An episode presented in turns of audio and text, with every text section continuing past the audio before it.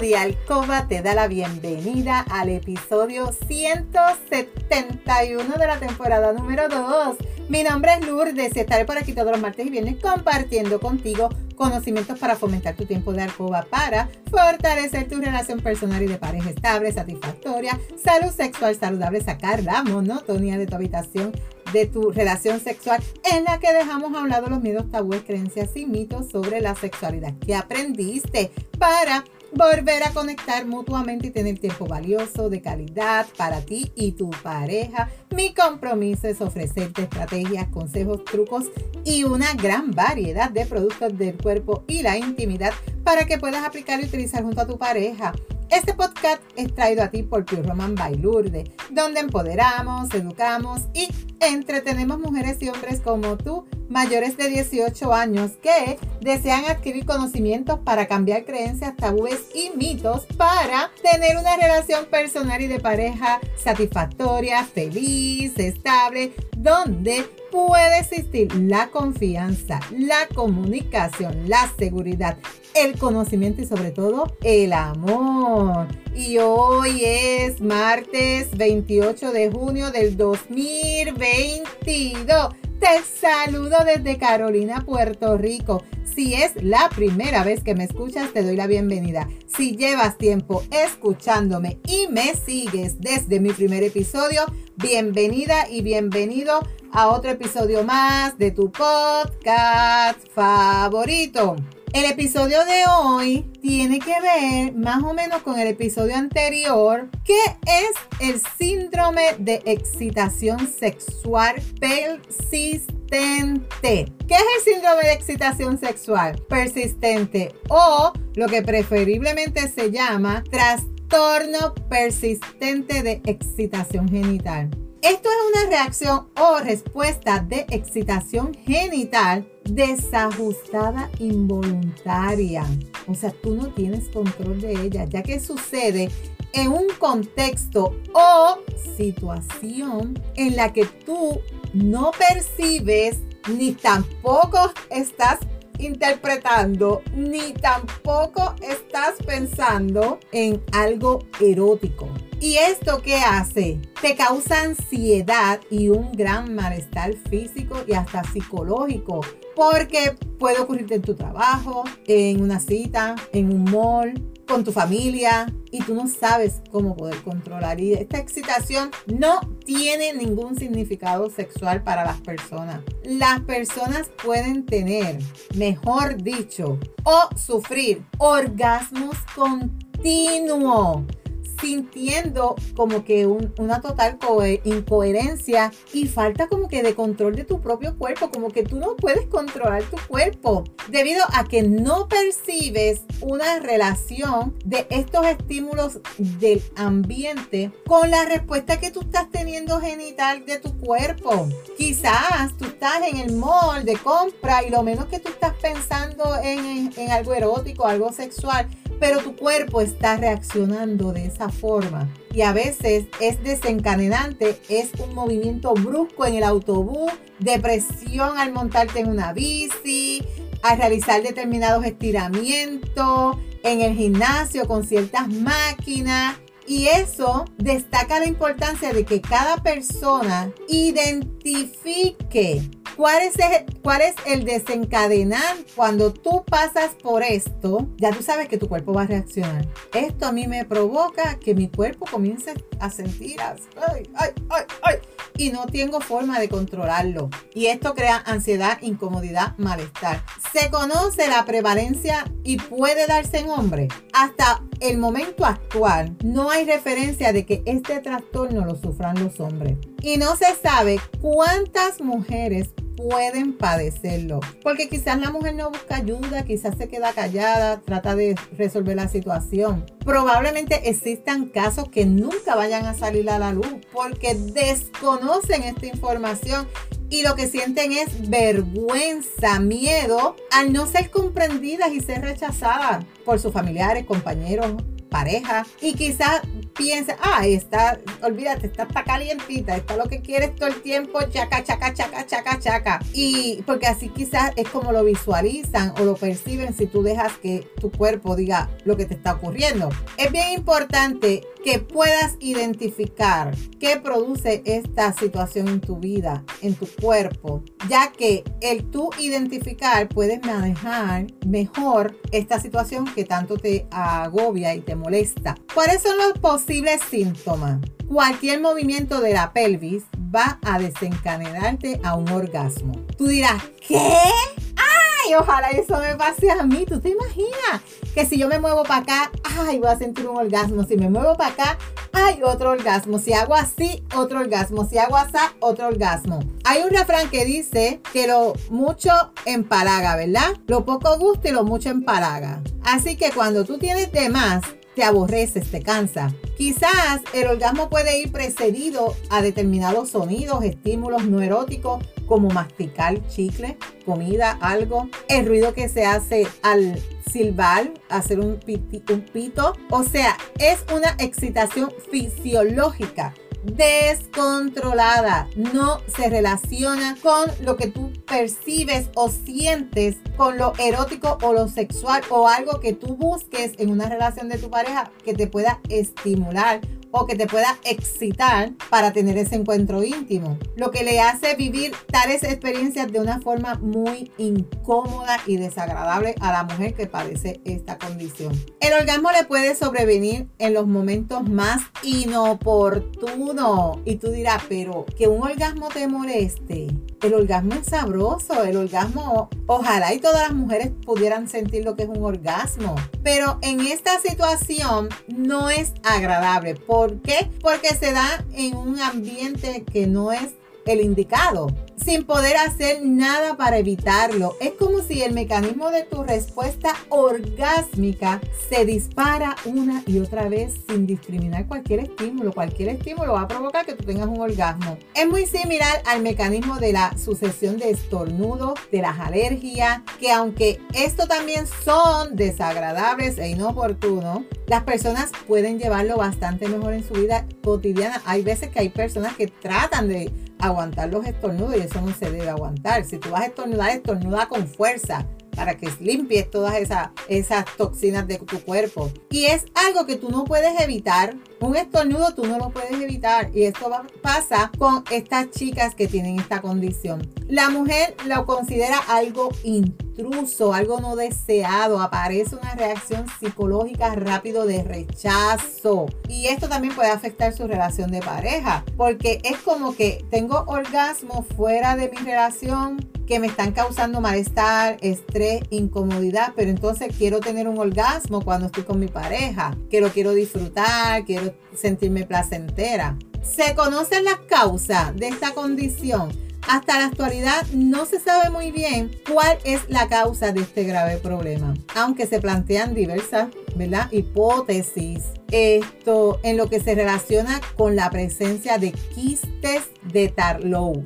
En los resultados que se hicieron en un estudio, un 66% de las mujeres de este estudio presentaban esas pequeñas protuberancias en la columna vertebral. Y esto es una cifra muy alta. Si tú se la compara con solo el 9% de las personas o de las mujeres de esta población general que tiene estos quistes. Aunque esto no se va a resolver, la incógnita ya hay otras mujeres que presentan el trastorno de excitación genital persistente y no tienen estos quistes. Y personas que tienen esos quistes, tienen el síndrome. O sea, están tratando de identificar qué hay en el cuerpo de la mujer que puede provocar esta condición. Y están haciendo varios estudios, ¿verdad? Comparando diversos tipos de mujeres con este tipo de quiste a ver si en realidad este quiste es lo que provoca esta condición.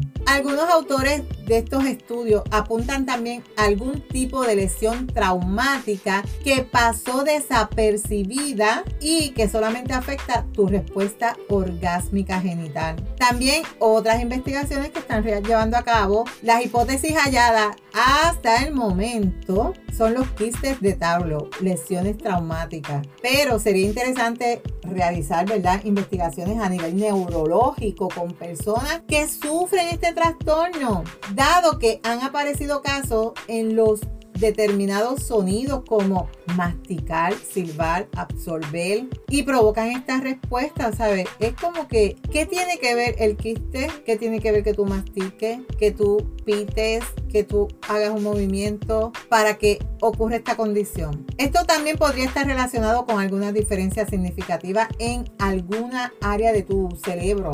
Estos están haciendo estudios sobre esta condición, no hay mucha información pero si tú estás escuchando este episodio y tú tienes esto que yo estoy describiendo, presta mucha atención, presta mucha atención. Repercusiones de este tratamiento en tu vida general y en tu sexualidad. Las repercusiones del trastorno persistente de excitación genital en la calidad de vida de cada una de estas personas es nefasta, es horrible. Pierdes por completo el deseo sexual. Rechazas totalmente las relaciones sexuales si tienes pareja, el sufrimiento se incrementa por el sentimiento de culpa de no poder llevar esa vida sexual sana y placentera con tu pareja. Si esta situación le sumamos el continuo temor que padece a que ese orgasmo te sorprenda en cualquier situación social. No encontramos a una persona que se aísla,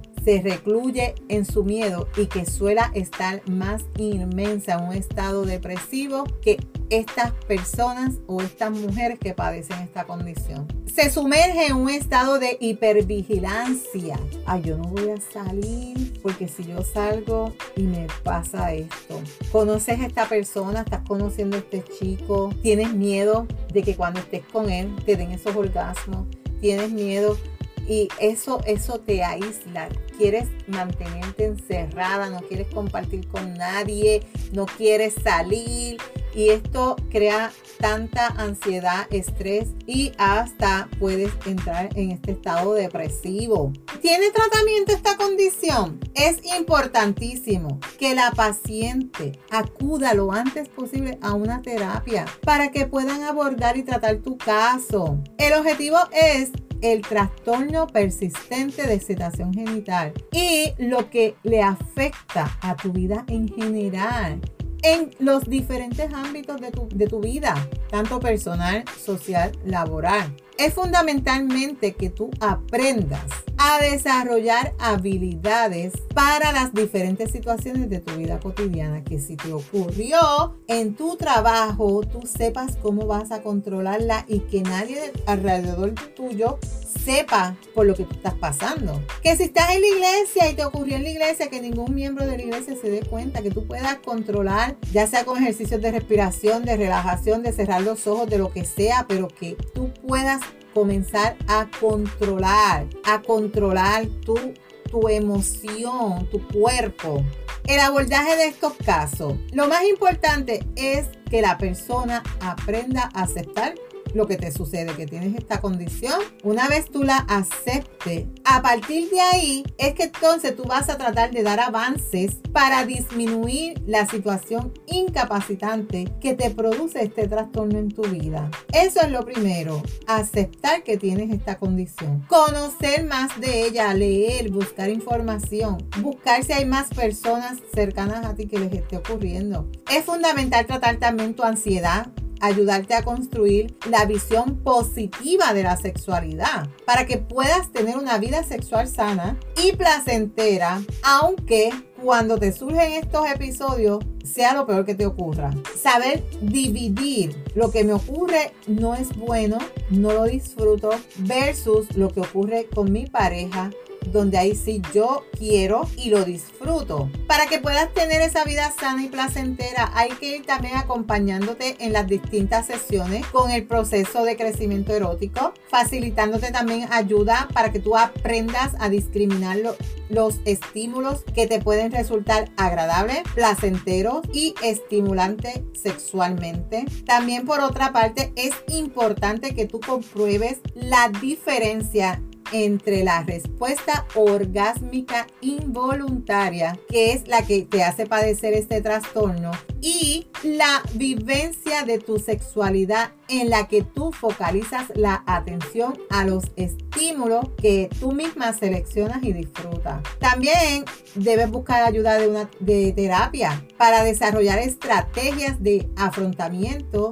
en las situaciones incómodas que te produce este trastorno. Trabajar tu autoestima, tus emociones, tus habilidades sociales, Aparte de todo esto que te mencioné, también debes trabajar el aspecto psicológico, también hay que trabajar el suelo pélvico, todo un problema que quizás puede ser al principio wow, tengo un orgasmo de masticar chicle, tengo un orgasmo de esto, pero llega ese momento tan incómodo en tu vida que tú no quieres que esto te ocurra. Tú no quieres que esto te ocurra. Y es bien importante, chicas, si tú estás pasando por este episodio, por esta condición, mi consejo, dialoga si tienes pareja con tu pareja, dialoga con tus padres si vives con tus padres, para que la persona más allegada a ti, una amiga, tu mejor amiga, tu mejor amigo, sepa por la situación que tú estás pasando y te ayude a buscar esa ayuda necesaria